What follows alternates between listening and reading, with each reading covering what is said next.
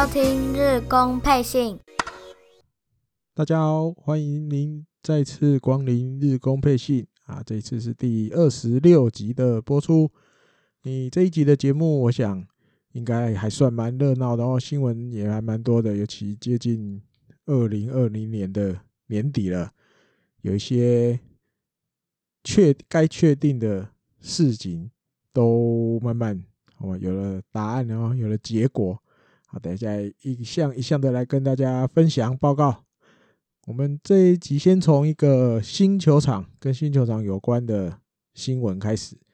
这个日本火腿在十二月的二十二号啊，跟这个比亚迪，比亚迪应该就是现在应该比较比较夯的是自动车，然后做自动车，然后他跟这个。比亚迪的日本的公司叫做 BYD Japan，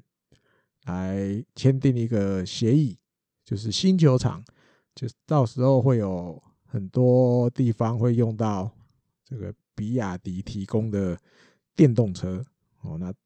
总共差不多目前公布的有大概有六项，有六项。第一个是就是这个到时候新球场啊，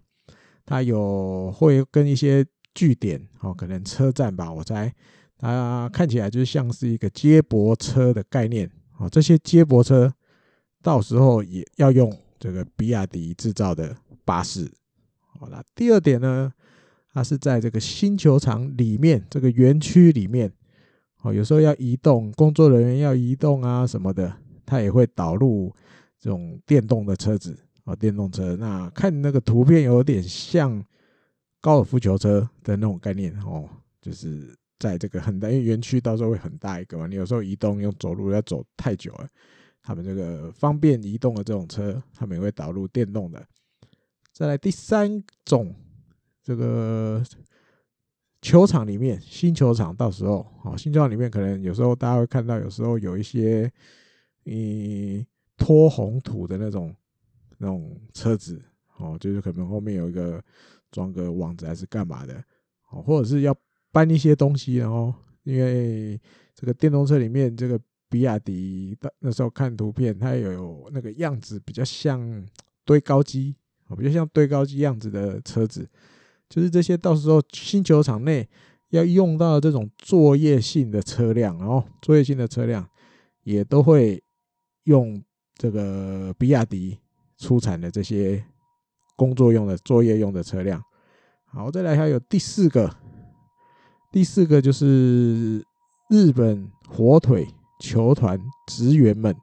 哦，有时候用这些公司车要去办公、洽公啊什么的，开公司车去，这些公司车啊，也要阶段性的、慢慢、慢慢的换成这个比亚迪的这种电动车，然后还有第五项，这个球队的巴士。哦，大巴球队的大巴也是一样，要阶段性的慢慢换成这个电动车的大巴。还有一个第六样，它要在这个新球场，哦，可能停车场或者什么的，因为到时候停车场一定腹地也不会太小，了哦要让大家方便来看球的话，那他在可能在停车场啊或者哪里的会去广设一些充电站。啊，电动车专用的充电站，它来设置设置在这个整个园区里面。哦，主要是现在公布的是这六项，然后那也是看得出来，就是绿能哦，绿能这种东西在未来一定是会慢慢慢慢越来越普及，或者是被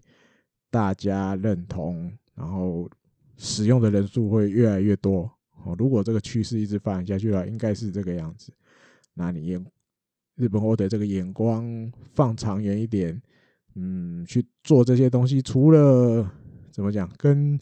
对公公司整个的那种观感啊什么，好像对我们公司就是也也比较支持绿能啊，对不对？我们盖新球场，我们也没有忘记这些要对环境更温柔的做法啊，什么什么的哦。这种新闻看起来蛮有趣的哦。就是哇，到时候看哇，都是也没有不吃油的，然后都电动车的那种感觉。好，下来接下来再来分享跟山谷全市有关的，好了，啊，山谷全市大家之前有介绍过，就是因为这个疫情的关系，没办法去澳洲啦。今年这个野生化的计划第三年一定得在日本国内，然后那新闻里面是提到了，他已经去勘察，现地勘察完毕，已经找到一个地方，好，那是一个在日本里面的一个离岛，一个离岛。但是他没有具体说出这个地名是哪里，以后岛的名称或者在哪个县都没有没有讲。他说是一个离岛，那唯一的线索 线索好像办案期间没有了，他要去哪里训练都 OK，只是他没有讲。但是有一个线索，这个离岛啊有一个名产是黑毛和牛，黑毛和牛，我、哦、这吃一一片，我看可能要两三百都跑不掉。黑毛和牛这个离岛的名产。现在的怎么样？情报大概就只有这样。好，那但他有一个最重点，没去是要练习的。他说这个离岛上的这个也，比如野球场啊、棒球场啊什么，对于训练的环境啊，其实都蛮足够的，哦，蛮足够的，比他想象中的好。所以他就毫不迟疑，OK，我就要选定这边，好，选定这边。那大家就会去怎么讲？记者，跟你讲，记者就会去去问嘛。去说，哎，那今年哈，你决定在国内，对不对？然后这个岛又盛产一些这个黑毛和牛，哦，那到时候会不会跟这些黑毛和牛有没有激荡出什么火花？哦，因为去年他去澳洲这个野生化计划的时候，后来回来，他那时候有提到说他在澳洲学了五大秘技回来，我不知道还有没有这个球员朋友记得。所以我们来复习一下，然后我就去翻了，翻出去找了，找出那个大概今年二零二零年大概一月二十几号的那时候的新闻，去找出来有五个，他提到他去澳洲学了五招回来。第一个是无尾熊的，像无尾熊一样的这个这个态度。为什么要这样讲？因为他说，因为无尾熊看起来让人家看起来就是很很温柔啊，这样啊，对对队友。很亚萨西呀，然后会照顾他们啊，所以他今年要学着，然后在的万一自己在板凳上的时候，哈，比如说上场的选手啊没有打好啊，看起来很无助啦，心情不太好啊，哇，他一定也都要在板凳上哇激励他们，啊，不要骂，不要骂，不要骂，像无尾熊一样温温柔柔的激励他们，对啊，让他们对自己。诶，对山山谷自己产生一些好感，对，对自己的信赖度上升。啊这个是他学到的第一招，要像无尾熊一样温柔。第二个要像这种大袋鼠一样的这个强力的一拳哦，因为大家知道有时候袋鼠大起来就像那个上肢两只在那边好像拳击一样。他说他第二个第二招是这个哦，要像他这样用力的一拳，尤其在打击的时候，就是把这个力气灌在这个球棒上，然后把球打远。哦，那当时当然那时候是说，希望今年能够再来一场，有一有一个那个单场比赛，那个两打席全垒打，然后左左边一支，右边一支嘛，啊，那时候的愿望是这样，但好没实现。二零二零年没有实现。第三个，他说要像另外一个品种是也是袋鼠的的那个类型啊，我大概找一下叫小袋鼠，大概翻译叫小袋鼠，他说要像这个小袋鼠一样快。哦，感觉不是很出力，但是就跑跑跑跑很快。哦，因为这只这种小袋鼠，它其实后后肢很发达，哦，也很会跳。对，那希望它能像学到这一招小袋鼠的像冲刺一样。再来，鳄鱼式的双杀。哦，怎么这样说？因为他说，就是希望自己要守备，哈，说守二垒的时候能够像鳄鱼一样，身体压得低低的，球接到的时候马上就能够传出去给。有补位的游击手做完成一个双杀，对，就好像鳄鱼一样，诶、锁定猎物之后就不放手哦，然后完成那个双杀守备，鳄鱼式双杀啊。那最后一个就像鲨鱼一样的滑垒，这鲨鱼他说那个也是有点像鳄鱼的感觉，然后就是鲨鱼也是锁定了那个目标之后，就是会很快速的去。去咬嘛，对，去咬它这个，它想要咬的这个，要想要吃掉这个目标，可能是鱼或什么的。他说他滑垒要像鲨鱼一样，瞄准了那个雷包之后，就是迅速的滑下去。OK 哈，今年年初从澳洲回来的时候，从澳洲学到的五大秘技，就是这个无尾熊的啦、大袋鼠的拳啊、小袋鼠的冲刺啊、鳄鱼式的双杀啊，还有这个鲨鱼式的滑雷啊，这样子。然后他说，记者就就问他说：“那你在这个牛盛产黑毛和牛的离岛，有没有可能会激荡出什么新招出来？”哦，他说：“好，那到时候他再来想一想。”而且刚好明年是牛年。我这个有点巧合，刚好牛年居然选到了一个出产黑毛和牛的离岛，看看他到时候还会有给大家什么惊喜啊？这也是要花一点头脑去想一些，想一些让媒体朋友可以写的啊，也是宣传自己的的一些话术吧。哦，话题。然后另外一个也是跟山谷拳士有关的新闻，诶，十二月二十七号录音的这一天登出来的。哎，大家都知道，今年有时候比赛就因为没有观众，对不对？那赛前的这些仪式还是要照常，好，就是尤其每一场比赛也有那个唱国歌、日本国歌的仪式。那今年蛮多镜头都会照到，哇，你就看到山谷拳士一个人很认真的唱，啊，好像一个那种小，你要说小学生吗？还是什么样？然后就哇，很认真的唱。那后面常常左右各站一个人，就是矢野千次教练跟。庆功新太郎，我记得有一次还听第可能第一次吧，庆功站在山谷稍微，我记得可能右后方吧，哦，听到山谷唱的很大声，很认真的唱，好像有点要笑出来，忍着笑要憋笑，不然真的笑着笑出来就失礼了，很好玩的镜头。对，那明年因为轻功不知道还会不会继续好站在这个山谷的后面，那其实。其实今年，其实你说真的要算，其实也就只有这个山谷全是一个人，就是很认真的在唱。那在明年刚讲庆功，不知道还会不会再在他后面。那矢野教练是确定已经去要去二军了嘛，所以明年一定不会在镜头里面出现。所以他现在要招募新血，啊，这个山谷的国歌合唱团希望有新血人加入。有他的意思指新人，然后后辈们新人。他说今年，哎，明年，因为他明年了啊，明年。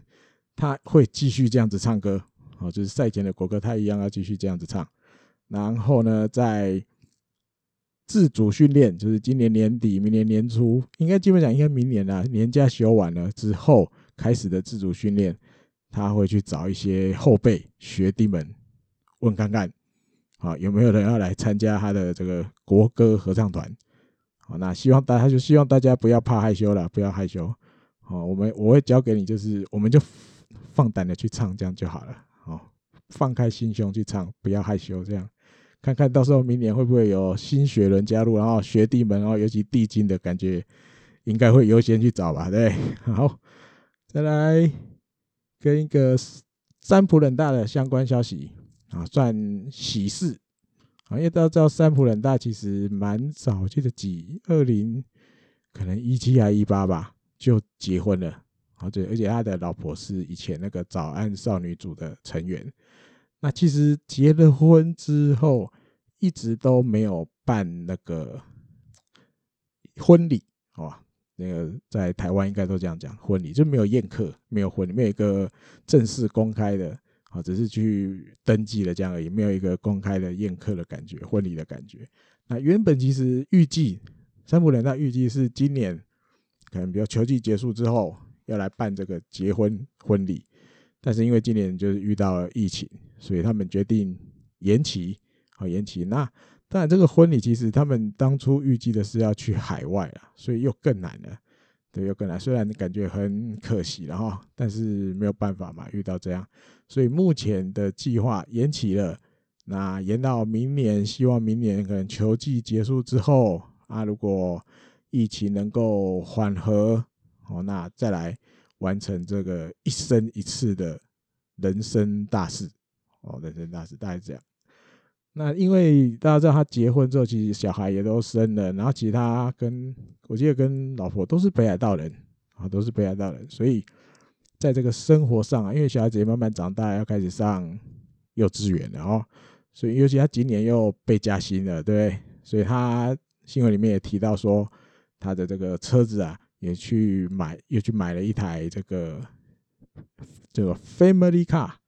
Car，Family Car 这中文要怎么讲？嗯，可能就是比较稍微大台一点的。常看日本电视的话，应该有印象啦，就是它那个车就是有点像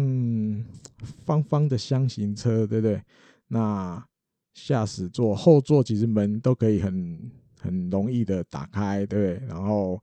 不会太高，方便人家，方便后座乘客上下。然后而且后座的空间一定都做得很大。车子虽然小，但是后座空间很大，在那种应该大家都会如果。有时候有看到日本的那个广告的话，应该都有看过这样子类型的车，就是方便你那个家庭要出游的时候，后面载东西，后座也很宽敞，坐在后座的人不会太辛苦，对那种车。他说他的自己的爱车也换成了这一种 family car，然后方便有时候是老婆开，对不对？载小孩去接送小孩去那个幼稚园啊什么的，所以他觉得今年嗯生活也。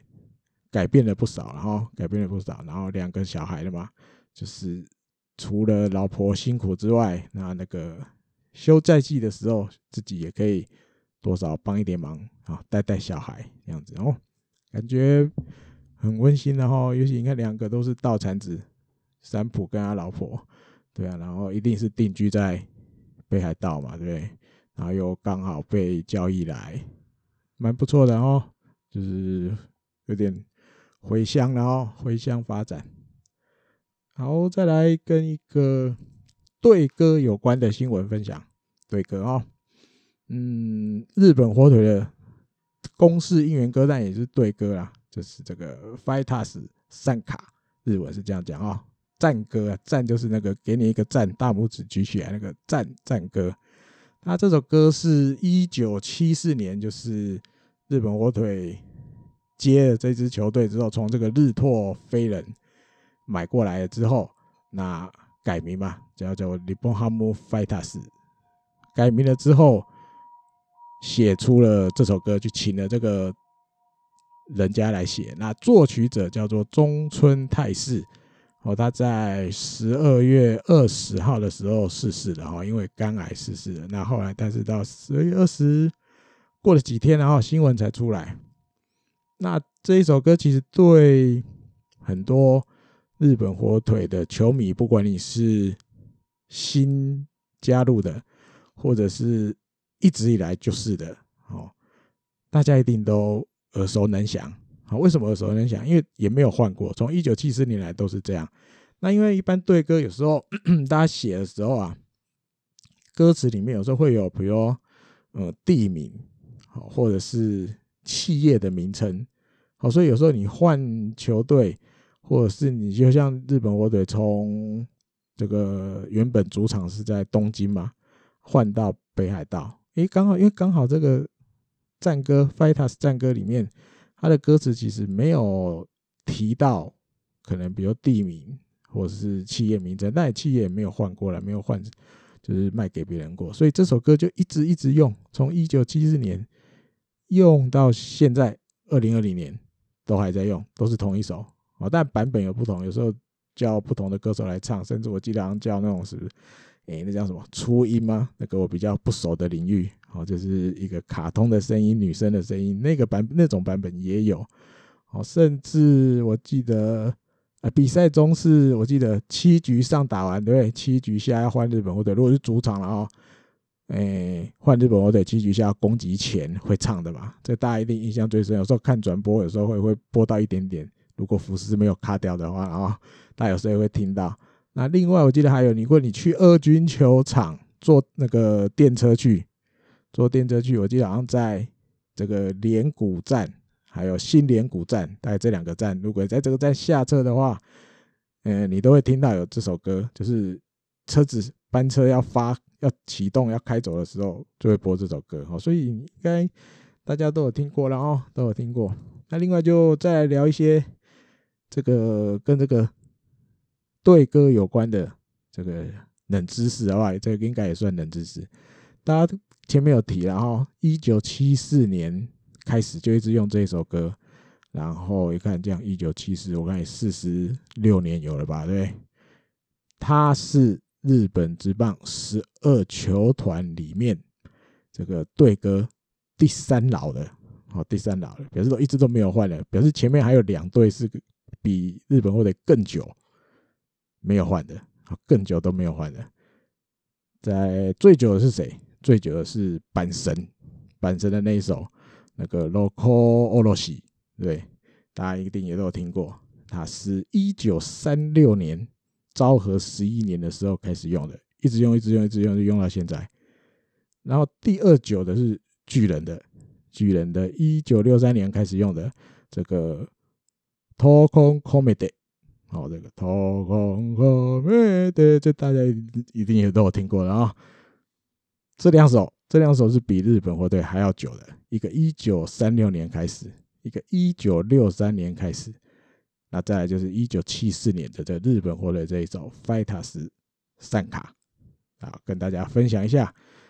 看到这新闻，其实蛮，嗯，一点点感伤。然后虽然你说跟中村泰士不是那么的熟，那但你后来看新闻啊，有好多，因为他其实也是这个名作曲家哦，比如说很多。这个日本比较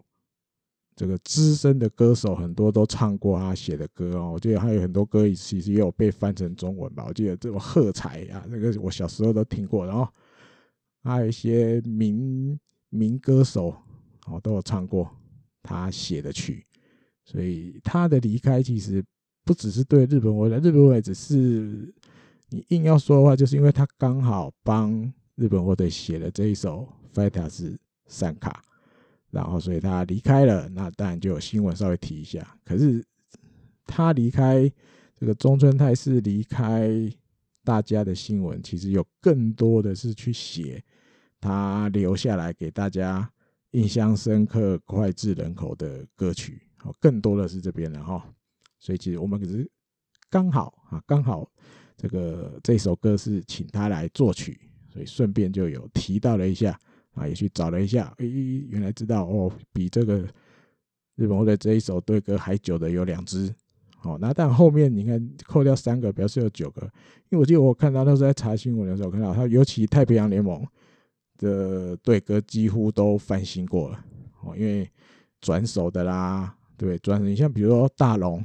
哦，虽然歌是一样的，他把大龙换成换成。SoftBank 对，他其实唱的法唱法是一样的，只是那个重点的字的时候他就换了，对。那还有很多很多都换过，比如罗德那也都换过了。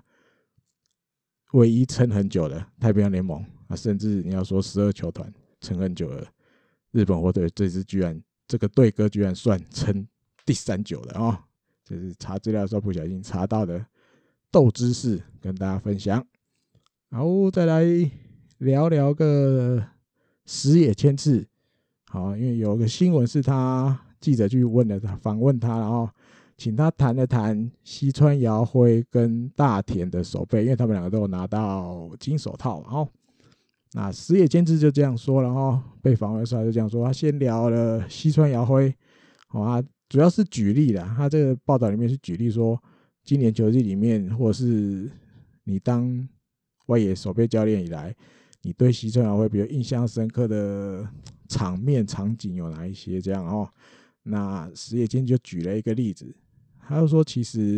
因为大家知道，有时候在守备的时候，对不对？很多守备，好，比较手深一点，手浅一点，好，靠左一点，靠右一点，你常常都会看到石野谦自己在这边，或者是外野守备教练，好，不准你说别队的话，就外野守备教练在这边比，好，往前一点，往前一点，比手势，好，往左一点，往右一点，好，都是这样，你常常看到这个画面。那这个矢野谦次就说啊，常常在比赛中，哦，他在那边打打暗号，有没有讲暗号？就是这边比啊，前进左边一点，右边一点，这样比方向的时候的这些指示啊，其实常常西川遥辉并没有照着他打出去的这个这个要求去做，甚至有时候是相反的，有时候有相反的情况发生。那结果是什么？你知道吗？他说。那个矢野谦次就说，结果其实有很多的时候，最后这个球打出去了，居然是照着西川遥辉自己去决定的站位的那个方向打过去。其实结局并不是，比如教练团这边打给他的方向。好，所以他就说，尤其在这种情况下，他发现了之后，他真的去觉得说，你当一个外野手，尤其中外野手的这个洞察力，哦，你就像你要比喻李居民吧，哦，以我们这种年纪的，一定是比喻李居民，对，以前李居民正守中外野，就是那种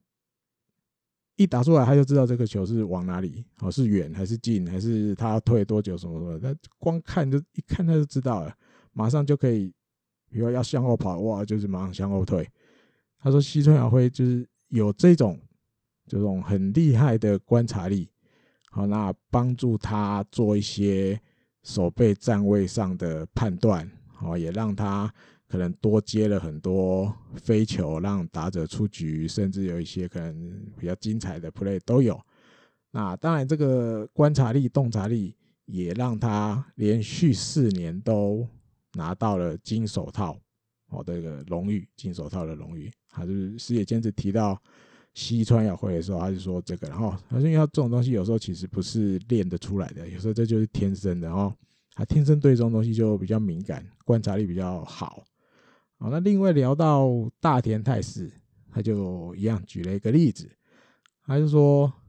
九月二十三号的那一个比赛，好，那因为大田在守右外野的时候，哦，有一个失误。有一个失误，那那个失误后来也导致了球队五比六输球啊。结果在隔一天，因为隔一天还有比赛，他就看到大田泰示哇，居然一个人就是提早到球场开始热身，好，热完身之后就去内野动一动，接一接滚地球，就是其实不是为了要转内野了，就是来让身体。热起来，动一动啊，还有一些脚步的东西，让自己的这个身体节奏慢慢开始热起来。这样，然后来打击练习进行，进行完了之后，他就看到大田泰示一个人默默的走走走走走，拿着手套走走走走去右外野。好，他对于这些球打，就是因为后面还有很多人在打击练习嘛，那只要是这个球去打到右外野的时候，他就一个人在那边默默的。去确认他所有，因为昨天的那个失误是一个右外野的滚地安打，可能没有接好，那球失误了，他就哇去确认自己的每一次要接这个滚来右外野的滚地球，他就想一直重复，一直重复，一直重复。哦，他说他看到那个画面，嗯，他就去想到，他去觉得说，原来大田这一个人是。会去一直思考哈，因为像昨天前一场比赛，因为自己的失误导致球队输球，他希望他接下来不要再犯一模一样、第二次一模一样的失误了，所以他要去这么要求自己，就是昨天犯的那个错误的那个动作，他要去隔一天之后要去再操作那么多次，然后让自己不要忘记，可能要要要练到自己觉得像一个。反应本能的动作，哦，那这些行动其实，因为大家练球的时候，外野除了外野手，还有很多投手在那边，然后那投手也在那边可能做做体操热身，他们投手的这一群投手其实也都有看到看到大田这样子，那当然很多教练也都有看到，哦，所以后来教练开会的时候，这个教练团呢就有去聊到这个话题，他说哇，今天大田的这个练习。真的很了不起。啊！那也希望有更多球队里的年轻选手，好，希望可以看到大田这样子做的时候，去让自己觉得原来啊，打直棒的态度或者是一些想法是应该要这样子。啊，你才能接近成功。啊，不是不是只有苦练。啊，苦练当然重要，但是如果你如果有发生失误的时候，你为了不让同样的失误再发生，你得再去做什么东西？好像球团诶，教练团希望这些东西多少也可以让一些年轻选手得到一些学习的机会了哦。那但这个失误是大田泰示在今年球季就这么唯一一次的失误了哦。那我记得以前前面的集数，我记得有一个话题也有聊到说，就是这个。球评说的，我记得是一个日本火腿 OB 的球评，他说稻田直人，他说的就是他的观察大田一直就是一个有时候，比如可能打击状况比较差的时候，他是会因为一个 nice play，手背上有一个 nice play，会去激励到自己，然后甚至就会带动他的打击状况这个好起来的这种选手。然后又看到这样子的新闻，就觉得哦，嗯，真的有一些东西，你成为职棒选手之后，你就是得一直去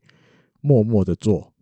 哦，那而且是不做不行。你不没有做的话，你一定就 可能没有办法成为年轻诶年轻选手里面的榜样，甚至拿金手套啊什么的哦。我觉得尤其这一次大田拿金手套，应该对他有很大的鼓励激励，然后期待明年的表现会不会整个开眼这样哦。好，再来下一个话题，跟立山监督有关，这应该蛮多朋友都有看到。诶，立山监督有。在他是在这个十二月二十五号，然后就是日本这边在二零二零年上班的最后一天，上班日最后一个上班日，他到了这个球团事务所去拜访。那可能因为这个媒体新闻记者也都会去嘛，哦，那被访问的时候，他有提到说明年他有在计划要让中田翔打第一棒哦。那理由当然是因为他觉得中田翔有可能也蛮适合第一棒的哈，因为。他觉得中田翔像这个西川也会一样，蛮会去选四坏球的哈。那蛮会去选四坏球的，其实对第一个第一棒的打者打者来讲就蛮重要的。所以大家就会解释哦，尤其媒体就会去标题，大家知道这个到了年底，有时候新闻的量也不见得那么多。那尤其立山要去讲了这样子的话，那有一些几家日本的媒体就把它当成一个新闻，甚至标题写哇，立山监督的。中田翔一棒计划之类的这种新闻，诶、标题就出来了。当然，里面立山监督还有讲到一个蛮重要的一句啊，前面有提啊，他因为他觉得好像这个中田翔像西川遥一样会选室外球。他说，但是，但是中田翔也是一个能够有办法一发，然后就是长打力很强一发的角色。好，所以嗯，应该怎么办呢？好，那他说哦，他他还有一个。还有一点啊，万一中田翔上垒之后，哦，后面的打者应该有点难打，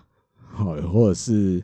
后面的打者如果打安打要跑，中田翔可能会速度没那么快，会挡在那边，影响后面比如比较速度比较快的打者会卡住嘛，因为不能超越前面的那个跑者嘛。他说，所以好，接下来他会去多多思考，好，再多多思考。所以其实啊，看完这个新闻就知道。我自己觉得几率不高，然后几率不高，所以虽然他跟媒体讲的时候有讲出这个自己这个想法，但是实际上要用，我觉得几率太低了哈。因为中田翔，你如果把他拉到一磅，那等于代表，嗯，你的七八九磅可能要上垒率也不能太低，他在一磅的的那种化学效应才会出来。能打第一棒上垒，但是又有办法清很多人回来，帮助球队得分。因为他主要的角色还是要打点嘛。他自己中田翔自己最怎么讲最 care 的也是这个嘛。他希望每年的打点都能破一百，至少要破一百。所以我觉得不会啦，一样是第四棒中心打者的哈，中心打者就乖乖打中心打者吧。好，再来这个应该是这一集的主题了哦。有缘航平确定了。要落脚德州游击兵，哦，也是大概就在十二月二十六、二十七，大概这一段时间确定的哦。那当然，合约是跟游击兵签了两年，两年的合约。诶，第一年的合约是两百六十万美金，大约是两亿七千万日币。那二零二二年的时候，这个年薪就会。加到变三百六十万日币，好，大约以现在的汇率算，大约就是日币诶，美金然后三百六十万美金，sorry，那换算成日币就是三约三亿八千万，好，大概是这样，两年的合约。那因为要游骑兵就要支付给日本火腿这个这个转队金嘛，应该是这样讲哦，所以这样换算下来，要付给日本火腿的转队金大约是一百二十四万美金。换算成日币大约就是一亿两千八百万，好，大概是这个数字，大约是这个，大概是这个样子哦。那因为确定了之后，其实大家就是网络上，因为现在 SNS 很发达啊，比如说达比修啊、剑山义纪啊，对，还有好多好多啊，都很高兴，好，他们都在自己的 SNS 对有缘给一些祝福的话啊什么的。然后里面也有一些新闻就有提到了哈，他说因为大家那时候其实最后说啊说说啊说，大概就是三队，三队在争夺这个有缘航品，好，一个是教士，一个是红袜，啊，最后一个就是游击兵，重选的游击兵。那主要有缘的这一端，他其实最考量的、最重视的是这个有没有出场机会，好，跟自己在这个球队。能够比较放开手去打，好，放开心胸去打，他比较重视的这个，好，倒不是说我进了这个球队，我希望这个球队有可能，比如说能够拿世界大赛冠军的实力，好，什么什么的，不是，啊，他看重的是他有没有出场机会，啊，还有这个环境是对自己打球是有利的。那所以你说德州游骑兵其实，因为到我记得到现在都还是有跟日本火腿签这个。互助的协议在，互相合作的协议在，然后，然后，而且你说过去以来，你呃，剑山义纪第一个，二零一一年的时候，他去美国打球，他就是先去游击兵。二零一二年，达比修也去了游击兵。达比修大联盟之旅的第一个球队就是德州游击兵。好，那过去还有很多，过去我记得有大塚进也有吧，好多好多，过去待过游击兵的也不少。那个青木宣进可能也待过，我记得很多，甚至这个马丁尼兹这个羊头，在来日本火腿之前，他也是在游击兵。好，而且剧院嘛，这个游击兵的剧院其实从剑山去美国的那时候到现在，其实也都没有换。好，所以你要说这两个球队其实有。嗯，某种程度上互相的好感在，然后好感在，那这我觉得就像前面提的，有缘可能选择的原因之一啦。对自己接下来在这边打球能够比较顺利，哦，打起来比较放心的地方，那当然还有这个出场的机会，应该也蛮多的哈。因为尤其在先发投手的这一块，游击兵是可能比较需要有缘航品的，所以这是他选择游击兵的原因。然后还有日本媒体就提了，哇，那接下来这样一来，因为游击兵跟天使队 都属于这个美国职棒美联西区的球队，所以哇，明年会不会产生这个发生这个前日本火腿的第一指名对决？好，先发对决，刚好如果大谷翔平恢复的顺利，当先发投手，会不会刚好遇到有原航平要先发？好，我的看点，这也是热闹，然后这就热闹了啊。还有一个川村球团社长，日本火腿的社长，他有大概就是球团正式发表之后，他有说了一些话哈。他说，因为他球团们都能理解这个有缘航平的这个梦想，好，这尤其这种很重要的决定梦想大，所以但站在球队的立场，一定是在后面支持他啊，然后甚至帮助他去实现。好，那也真的很感谢他在来到日本火腿的这六年。然后一直支撑的球队，哦，上当这个王牌投手，然后也希望他在这边所得到的一些经验啊，或者是呃练习到的这些技能啊、实力啊，能够发挥，到时候到了大联盟能够发挥，啊，也相信他可以有缴出不错的成绩，表现很活跃，我们都会在日本帮你加油，这样子哦。那另外还有一个报道也蛮有趣的，就是一个东京体育报的记者哦。他有稍微提了一下，他写了一篇《东京体育报》，有时候还是会有会有这种比较不八卦啊，这一看起来大概不太是骗人的哦。那比较感性一点的，这个记者就说了哈，他说他对于有缘航平的印象，他大概到目前为止都不会忘记的一件事情，哦，就是因为这个记者是算比较年轻的记者，他说他几年前刚入《东京体育报》当记者。啊，在他第一年，他就被分派分配到这个分派到当日本火腿的担当，他就主跑日本火腿这条线的。好，那当然就是有一次，就是他第一次要去球场，要遇到有缘航平，那他想说，哇，那我就先去跟有缘航平挨杀子一下，打个招呼哈，请接下来多多照顾啊，我是哎，第第一年来到这边嘛，要跑这条线的，要去跟他打个招呼。那因为那时候有原航平其实已经是就是王牌等级的选手，在这个球队里面。好，他加上有时候，因为大家知道他有缘比较扑克脸一点，好，所以他去挨沙子之前，他可能这个记者心里面就稍微有一点点既定的印象，哦，好像嗯，不知道会不会很难搞，或者是话会不会不多的那种型，好，不，他就是内心有点这种怕怕的、担心的，但是还还挨沙子还是要啊，所以他就去了，然后把自己的名片递给有原航平。好啦，就是介绍一下自己，自我介绍。他说：“哇，万万没想到有原航平的反应，哦，他一直忘不了就是这个有原航平的反应。”他说：“哦，你跟我一样是航平诶，哇，有了辛苦，有了辛苦，接下来多多指教。为什么？因为这个东京体育报的记者，他叫做熊泽航平啊，刚好就是跟有缘航平一模一样，两个字都一模一样。他说他就是没有办法忘记。”这个有缘的反应，因为当初可能觉得啊，他可能话不多，很难搞。结果没想到拿到自己的名片一看，哇，自己后面两个这个两个字，自己的名一模一样，都叫航平，反而是很热情笑出来，这样很高兴的跟自己说，哇，你也叫航平啊，跟我一样啊，接下来好啊，多多照顾这样子。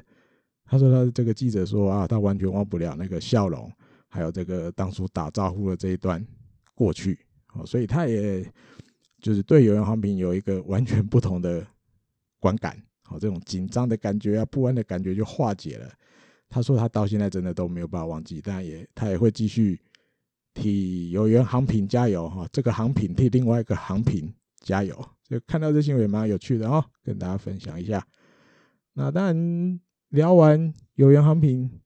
还是要再稍微提一下这个西川遥辉。哦，因为期限感觉快到，我记得好像明年一月三号，我录音今天二十二月二十七号，哇，也大概倒数一个礼拜了。到底有没有机会挑战大联盟，也快要揭晓哈，要摊牌了。那但有一些新闻呢，在这礼拜里面有稍微提到了，那主要是提到是有可能这个 Kansas 皇家队，他或许会招手啊，跟。西川遥辉招手，尤其是这个 Kansas 皇家队的当地的媒体，当地的媒体在呃美国时间在十二月二十一号的时候，有稍微做了一个报道，那介绍的就是西川遥辉，好，西川遥辉，那里面大概就提到，就是因为他可能他有一个很棒的速度啊什么的，还有一些嗯左打，哦，甚至守三垒，这刚好跟。可能目前皇家队或是皇家队现在的 GM 那时候球季后受访的时候提到的东西，就是他希望今年球队要再补强的东西，稍微有一点点 match 相合相符。西川遥辉，因为你要他守三垒或许也 OK，他也可以守外野，然后巧打有速度啊，重视守备啊，这种诶，刚好好像跟这个剧院那时候受访的时候说出来的东西蛮符合的。哦，所以看看有没有，就是他就是这个。地缘的媒体，Kansas 当地的媒体就说，因为或许西川遥辉也是有可能是皇家队想要争取的一个选手哈，尤其之前青木宣亲也有打过，那这个类型有一点点类似，然后不能说一模一样，因为毕竟青木还是厉害比较多了啊，不能说一模一样。然后那另外还有提到就是这个报道也提到说，因为皇家队如果你要在美国职棒这三十队里面。你说真的要算的话，他也是稍微算比较资金没有那么充裕的球队哈。那西川遥辉利用入闸，嗯，或许或许对皇家队来讲，他不用花太多的入闸金，好就可以签到西川遥辉，哦，甚至有可能比如比去，因为这可能他也是大概比去年的这个秋山翔吾三年两千一百万美金。还要低哦，甚至比如也不用签到三年，可能签个两年这样子，你说细细川遥辉就会答应了哦。那接下来就看看，然后看看最后这一个礼拜左右的时间，会不会有球队就是投标哦？那跟西川达成协议，西川也愿意去，就期待一下哦。好，那这一集的日工配信就跟大家。聊到这边哈，尤其要送走有缘航品哦，感伤的心情一定有。那另外一个 有点，嗯，这还好啦，没有到很感伤。这一集呢，刚好就会是二零二零年最后一集的日空背信啊。下一次要再见面，要再听到日空背信，就是要二零二一年的事情啦。哦，那我们就这一次来祝大家新年快乐啊！二零二一年新年快乐，我们就明年再见。好，拜拜。